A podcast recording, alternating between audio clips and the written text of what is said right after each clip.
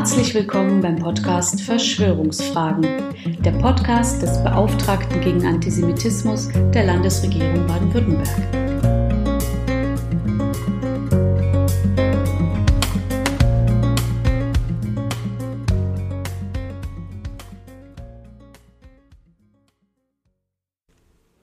Schon in meinem Bericht für den Landtag von Baden-Württemberg machte ich darauf aufmerksam, dass gerade auch Antisemitismus nicht mehr nur national gedacht werden kann und vielleicht auch nie konnte. Schon die furchtbare Verschwörungsmythologie der sogenannten Protokolle der Weisen von Zion wurde ursprünglich in Russland entwickelt und wanderte von dort in die USA und auch nach Mitteleuropa, nicht zuletzt direkt in die Propaganda der deutschen Nationalsozialisten. Das Bündnis von Adolf Hitler und des damaligen Großmuftis von Jerusalem, Mohammed Amin al-Husseini, trug zu einer massiven Vermischung und Verbreiterung des europäischen und arabischen Antisemitismus bei. Als US-Präsident Donald Trump fälschlich behauptete, Kurden hätten im Zweiten Weltkrieg ja auch nicht an der Seite der Alliierten gekämpft, da war ihm eben nicht präsent, dass ein NS-verbündetes Regime in Bagdad nach der Macht gegriffen und die antijüdischen Farhud-Pogrome initiiert hatte, bevor es auch von kurdischen Truppen wieder gestürzt wurde. Wenn Sie wollen, erfahren Sie in Folge 7 dieses Podcasts mehr über das inzwischen erloschene kurdisch-irakische Judentum und das heute noch um seine Existenz kämpfende Esidentum. Im Jahr 1400 islamischer Zeitrechnung, dem Jahr 1979 bei uns, griffen schließlich sowohl in Saudi-Arabien wie auch in Iran antiwestliche und antisemitische Extremisten nach der Macht. Der aus Frankreich zurückkehrende Ayatollah Khomeini begründete das bis heute bestehende hybride Regime der Islamischen Republik Iran, die sich, auch durch Fehler des Westens, gegen den großen Satan USA und den kleinen Satan Israel wandte. Nach einer Prophezeiung Khomeinis läuft bis heute eine Uhr des iranischen Regimes, die die Zerstörung des Staates Israel, der in den offiziellen Formulierungen nur als zionistisches Gebilde bezeichnet wird, vorhersagt. Die alten jüdischen Gemeinden des Landes sind fast vollständig vertrieben worden und brutale Verfolgungen richten sich gegen die kleinere Weltreligion der Bahai, deren Hauptheiligtum in Haifa, dem heutigen Israel, zu finden ist. Aber auch innermuslimische und säkulare Oppositionelle werden vom iranischen Regime schnell als Beteiligte der angeblichen zionistischen Weltverschwörung diffamiert, entrechtet und nicht selten ermordet. Gleichzeitig fördert das Öl-Rentiers-Regime Iran weiterhin antisemitische Terrorgruppen und Medien auf der ganzen Welt, besonders in Syrien, im Libanon und in Europa.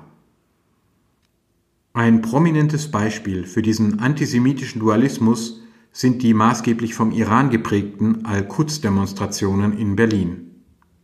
In einer späteren Folge dieses Podcasts möchte ich die Verfolgung der Bahai einmal gesondert thematisieren, die meines Erachtens eindrucksvoll zeigt, wie auch in unserer Zeit eine völlig friedliche Religionsgemeinschaft durch Verschwörungsmythen entrechtet und verfolgt wird. Zuvor habe ich aber die Islamwissenschaftlerin Carmen Chamsianpur, deren wissenschaftliche Arbeit über die Verbreitung der sogenannten Protokolle der Weisen von Zion in der muslimischen Welt internationale Anerkennung gefunden hat, gebeten, uns einmal aus ihrer Sicht über den Antisemitismus in den Regionen des Nahen und Mittleren Ostens zu informieren. Für die gerne auch streitbare, aber bitte respektvolle Diskussion darüber darf ich auf die Kommentarfunktionen des Silox Natur des Glaubens verweisen. Denn gerade auch in Zeiten von Covid-19 müssen wir digitale Räume zur Reflexion und demokratischer Debatte schaffen. Antisemitismus in der MENA-Region anhand von zwei Beispielen. Antisemitismus gibt es fast überall auf der Welt. Besonders antijüdische Verschwörungstheorien sind weit verbreitet. Dabei spielt es kaum eine Rolle, ob es einen realen Konflikt zwischen Ländern oder Individuen gibt oder welches Bildungsniveau jemand hat. Die Anti-Defamation League hat zwischen Juli 2013 und Februar 2014 über 53.000 Interviews in über 100 Ländern geführt. Hauptsächlich ging es dabei um die Frage, ob Juden einen in Anführungsstrichen zu großen Einfluss in verschiedenen Bereichen hätten. Haben die Juden zu viel Macht in der Geschäftswelt oder in den internationalen Finanzmärkten? Haben sie zu viel Kontrolle über weltpolitische Angelegenheiten, über die Regierung der USA oder über die Medien weltweit? Sind die Juden für die meisten Kriege auf der Welt verantwortlich? Wenn jemand sechs oder mehr von elf solcher Fragen mit wahrscheinlich Ja beantwortet hatte, wurde er als Träger antisemitischer Einstellungen eingestuft. So kamen verschiedene Prozentzahlen für die jeweiligen Länder zustande. Deutschland brachte es auf einen alarmierenden Wert von 27 Prozent. Das deckt sich mit den Ergebnissen anderer Studien, laut denen ein Fünftel bis ein Viertel der Deutschen antisemitische Einstellungen hegen. Verschwörungstheorien scheinen daran einen hohen Anteil zu haben. Die höchsten Zustimmungswerte zu antisemitischen Aussagen finden sich in der sogenannten MENA-Region, also im Nahen und Mittleren Osten und Nordafrika. Aber auch hier sind die Ausprägungen und geschichtlichen Hintergründe des Antisemitismus sehr unterschiedlich, auch wenn es große Gemeinsamkeiten gibt. Die meisten dieser Länder spielten eine große Rolle für die jüdische Diaspora. Tausende, Zehntausende, teils Hunderttausende Juden lebten viele Jahrhunderte dort und prägten das Bild in Gesellschaft und Wirtschaft. Ebenso haben die Länder dieser Region gemeinsam, dass heute nur noch Bruchteile der einstigen jüdischen Gemeinden bestehen oder sogar gar keine Juden mehr dort leben. Die meisten Länder werden zudem autoritär oder in anderer Form nicht demokratisch regiert. Vielen gilt die islamische Scharia als teilweise oder gar einzige Quelle der Gesetzgebung und Verfassung. Alle diese Länder haben ein angespanntes bis feindliches Verhältnis zu Israel. Pogrome und Vertreibungen an der jüdischen Bevölkerung hat es aber schon vor der Staatsgründung Israels gegeben. Die vielen Unterschiede und Gemeinsamkeiten und die heutigen Ausprägungen des Antisemitismus sollen an zwei Beispielen verdeutlicht werden: Iran und Marokko. Iran ist ein persischsprachiges Land im Mittleren Osten mit mehrheitlich schiitisch-muslimischer Bevölkerung und Marokko liegt in Nordafrika, hat die Amtssprachen Arabisch, Berberisch und Französisch und eine mehrheitlich sunnitische Bevölkerung. Beide Länder schauen auf eine lange und blühende Geschichte jüdischen Lebens zurück. Vor dem Zweiten Weltkrieg lebten in Iran noch rund 200.000 Juden. Ihre Ursprünge gehen auf die babylonische Gefangenschaft im 6. Jahrhundert vor Christus zurück. Marokko beheimatete mit über 250.000 Juden die größte jüdische Gemeinschaft der islamischen Welt. Sie ist inzwischen auf etwa ein Prozent ihrer damaligen Größe zusammengeschrumpft. Schaut man sich die Ergebnisse der erwähnten ADL-Studie an, ergaben die Umfragen in Iran 56 Prozent und damit, für viele wahrscheinlich überraschend, den niedrigsten Wert in der MENA-Region. Marokko hingegen kam auf 80 Prozent mit antisemitischen Einstellungen. Dabei ist das iranische Regime nicht zuletzt für seinen vernichtenden Hass auf Israel und seine Holocaustleugnung bekannt, während die marokkanische Regierung eher dem Antisemitismus im Land entgegensteuert. Schauen wir die Geschichte und Gegenwart der beiden Länder genauer an und beginnen wir mit dem Iran. Schätzungen zufolge leben dort heute noch bis zu 20.000 Juden. Das ist die derzeit größte Anzahl in den Ländern der MENA-Region. Etwa genauso viele Juden hatten den Iran nach der Staatsgründung in Richtung Israel verlassen. Die meisten aber blieben, weil sie den Iran liebten und es ihnen gut ging. Der Iran war nach der Türkei das zweite muslimische Land gewesen, das Israel offiziell anerkannt hatte. Es gab gute diplomatische und wirtschaftliche Beziehungen. Das änderte sich schlagartig mit der Islamischen Revolution, als 1979 das Mullah-Regime an die Macht kam. Eine der ersten Amtshandlungen von Ruhollah Musavi Khomeini nach der Revolution war es, alle Verträge mit Israel aufzukündigen, egal ob sie die politische oder die wirtschaftliche Zusammenarbeit betrafen. Von Anfang an installierte er den Al-Quds-Tag, der im Iran gesetzlicher Feiertag ist. Unter den ersten Zivilisten, die noch im Jahr der Revolution hingerichtet wurden, war auch der Vorsitzende der jüdischen Gesellschaft Teherans, Habib Eranian. Zehntausende Juden verließen das Land in den darauffolgenden Jahren.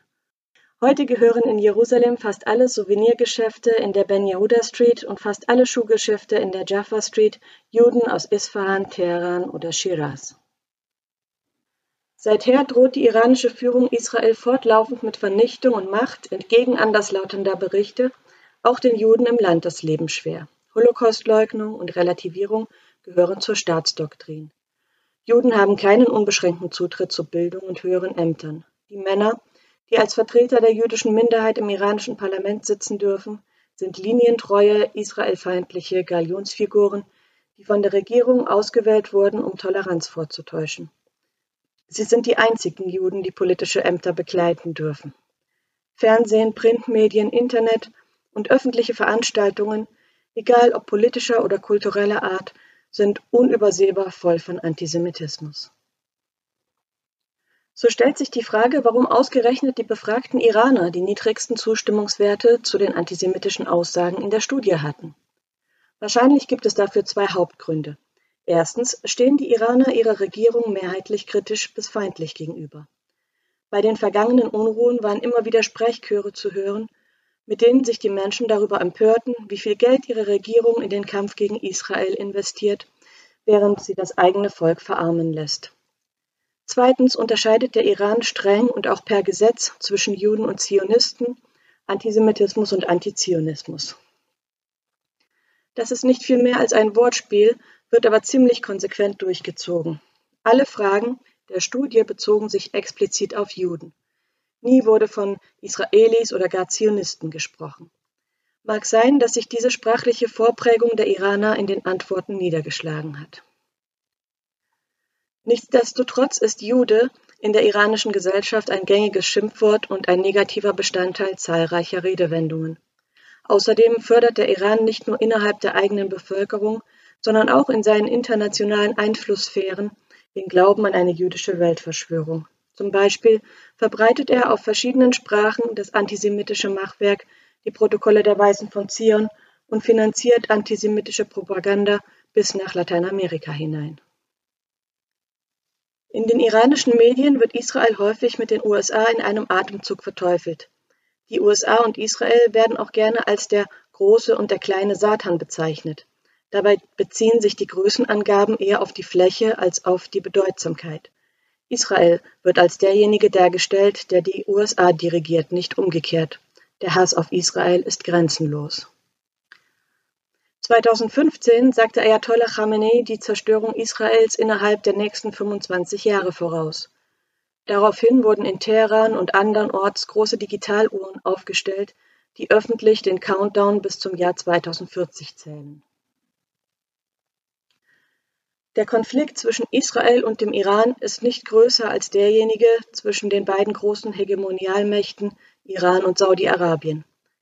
Hierbei tritt Iran als die Schutzmacht der schiitischen und Saudi-Arabien als diejenige der sunnitischen Muslime auf. Iran nutzt den Nahostkonflikt, um sich gegen Israel als Spitze der islamischen Welt darzustellen. In diesem Kampf seien andere Meinungsverschiedenheiten nebensächlich. Besonders in den englischsprachigen iranischen Medien wird immer wieder darauf angespielt. Der Kampf gegen Israel, das aber hier immer nur als zionistisches Regime bezeichnet wird, sei ein religiöser, gottgewollter Kampf um von Gott verheißenes Land. Auch im kulturellen Leben spielt der Antisemitismus eine zentrale Rolle. Seit 2013 wird im Iran jährlich ein Grand Prix Contest Tod Amerika veranstaltet. Auf Persisch Jayeze Bozorge Mark Bar Amerika.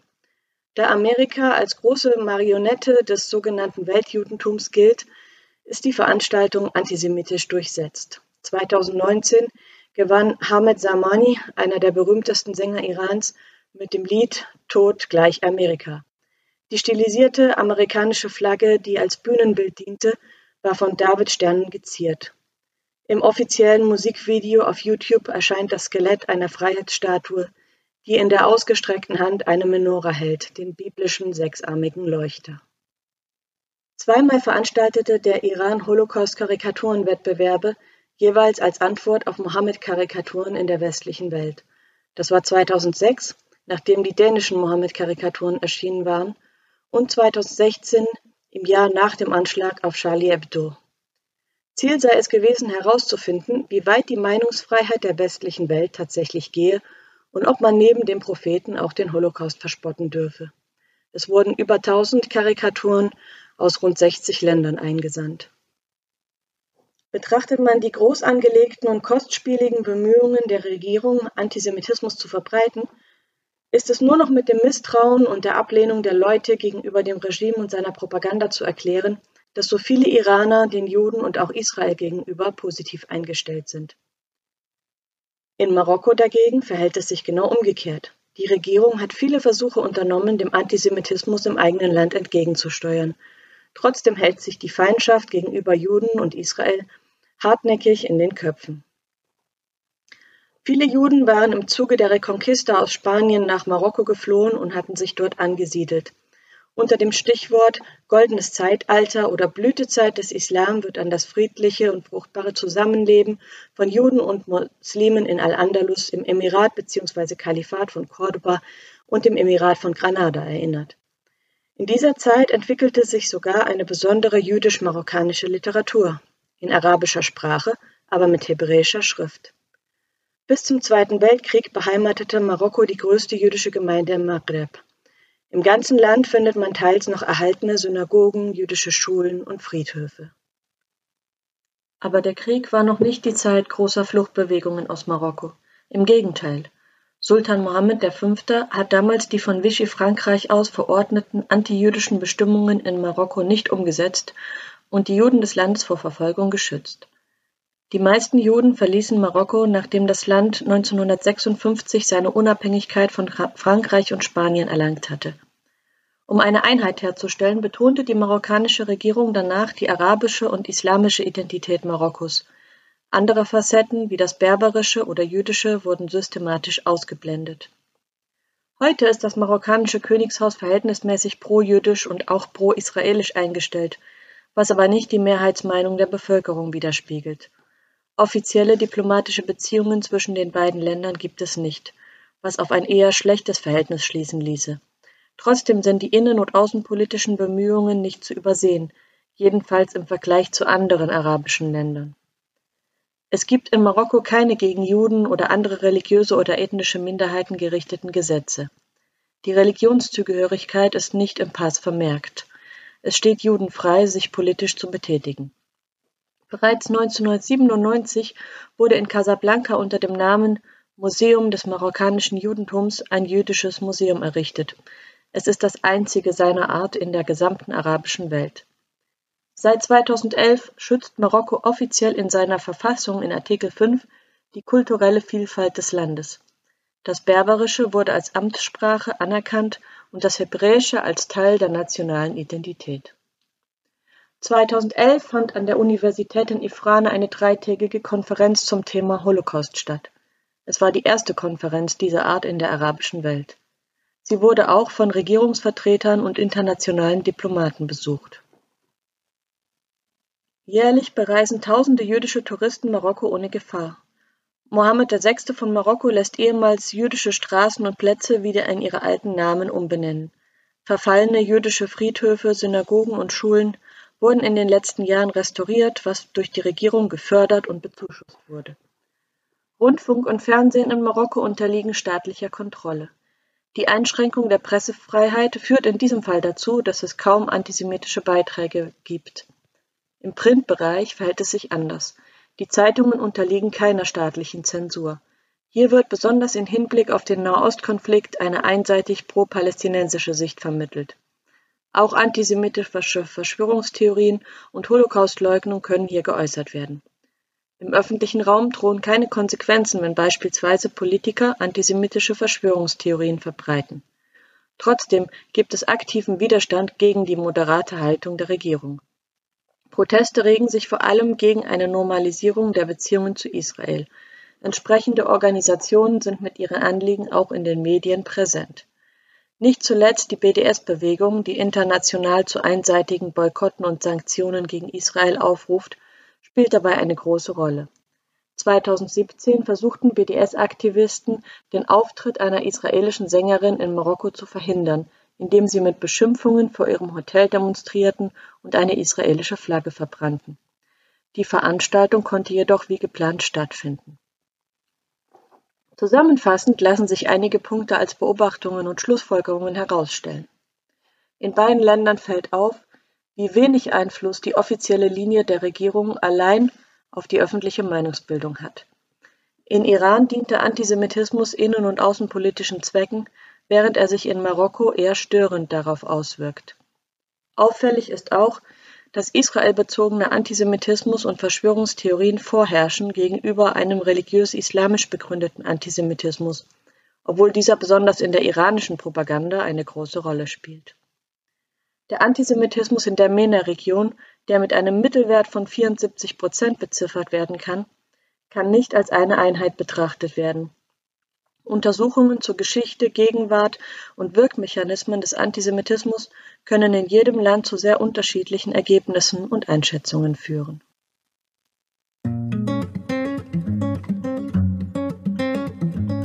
Haben Sie Fragen, Anregungen oder Ideen für weitere Themen? Dann schreiben Sie uns gerne unter beauftragter-gegen-antisemitismus.stm.bwl.de. Bis zum nächsten Mal.